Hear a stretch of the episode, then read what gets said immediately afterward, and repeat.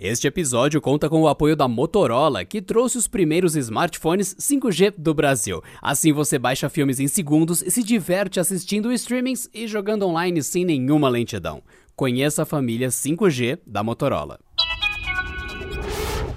Olá, muito boa noite! Seja bem-vindo ou bem-vinda a mais um CT News com as notícias mais importantes do dia no mundo da tecnologia. Eu sou Wagner Waka, hoje, quinta-feira, semana quase no fim. Vem comigo com as notícias de hoje.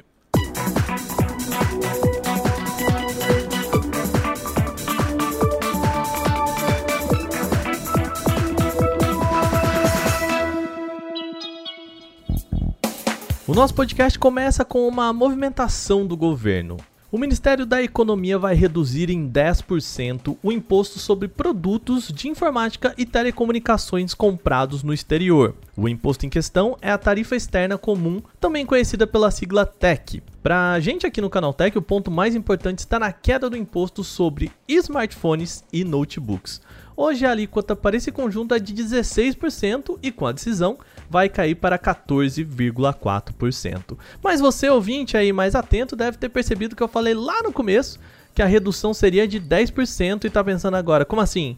Pois bem, essa redução ela vai ser percentual e não nominal, ou seja, não vai cair de 16% para 6%, mas reduzir 10% em cima daqueles 16%, portanto, chegando aos 14,4% que eu citei antes. Beleza? Ah, no final, a expectativa do governo é que isso reflita no preço para o consumidor final e pode se reduzir até 5% no preço aí de alguns casos em alguns produtos. E a gente, por enquanto, aguarda ansioso por isso. O documento já foi publicado hoje no Diário Oficial da União, hoje mesmo, dia 18, e passa a valer em 7 dias. No total, a expectativa é de que 1.495 categorias de produtos devam ser afetados com a mudança Vamos aguardar. E por conta da Apple, agora carregador na caixa é assunto aqui pra gente. Lembra que no podcast de ontem eu falei sobre a nova linha Galaxy A52 da Samsung?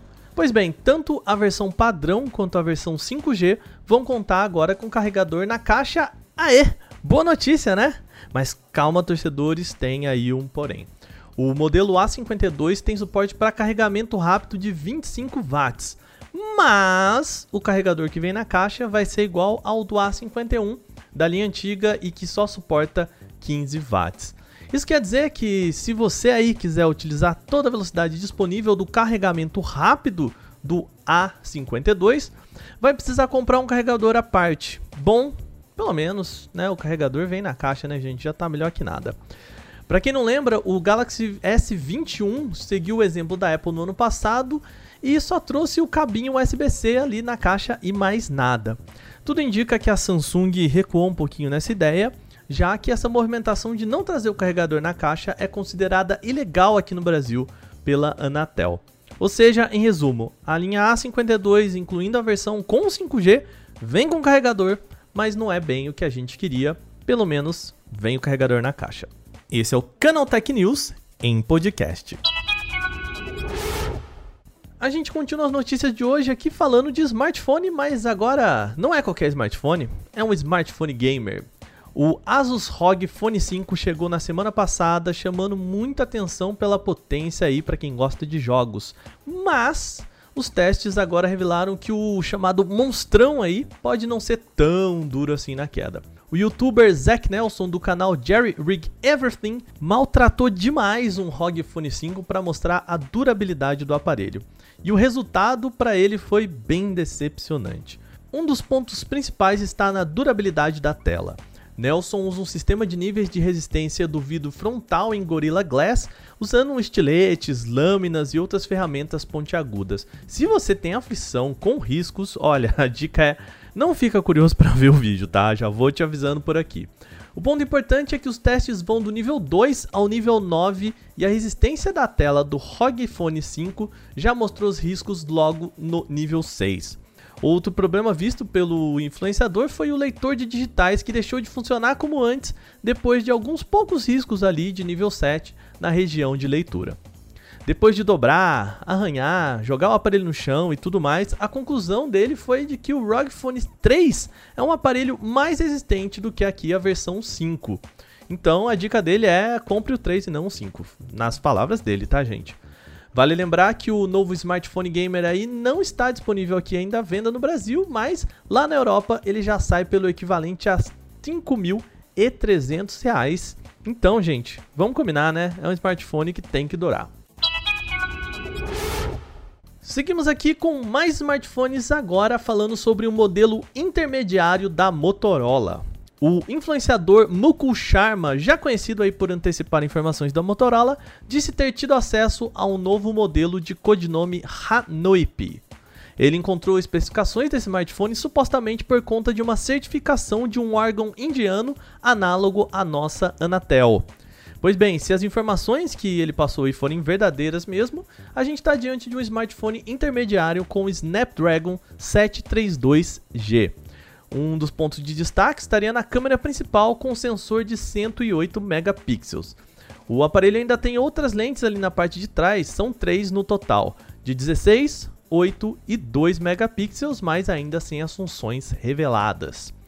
Segundo os rumores, o Motorola Hanoip deve chegar em duas versões, com 4 GB de RAM e 68 de armazenamento, ou 6 de RAM e 128 de armazenamento.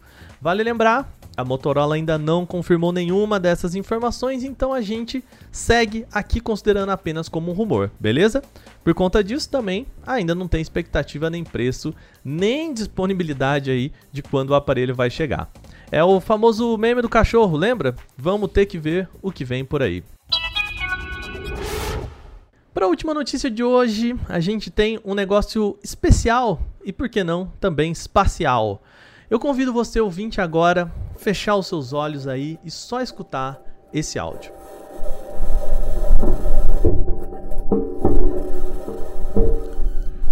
Pode parecer simples e você pode nem saber, mas esse áudio vem de outro planeta.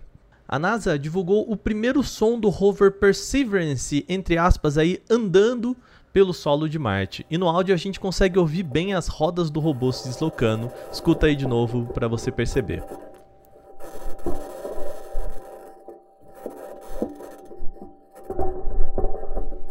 Para registrar esses sons aí do planeta vermelho, o rover conta com dois microfones. O primeiro faz parte do equipamento chamado SuperCam, que já enviou sons de vento marciano. Escuta aí um pouquinho.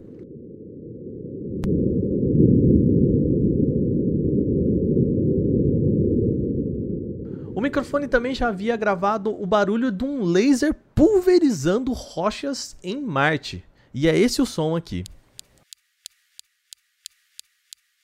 Tá bom, tá bom, eu sei. Eu sei que você esperava um som mais cinematográfico, laser de Star Wars e tudo mais, mas a verdade é que o laser não faz um super barulho não, é basicamente esses pontinhos aí que você ouviu. Além do microfone da Supercam, há um segundo que foi responsável por captar então os barulhos da rodinha que a gente ouviu lá no começo.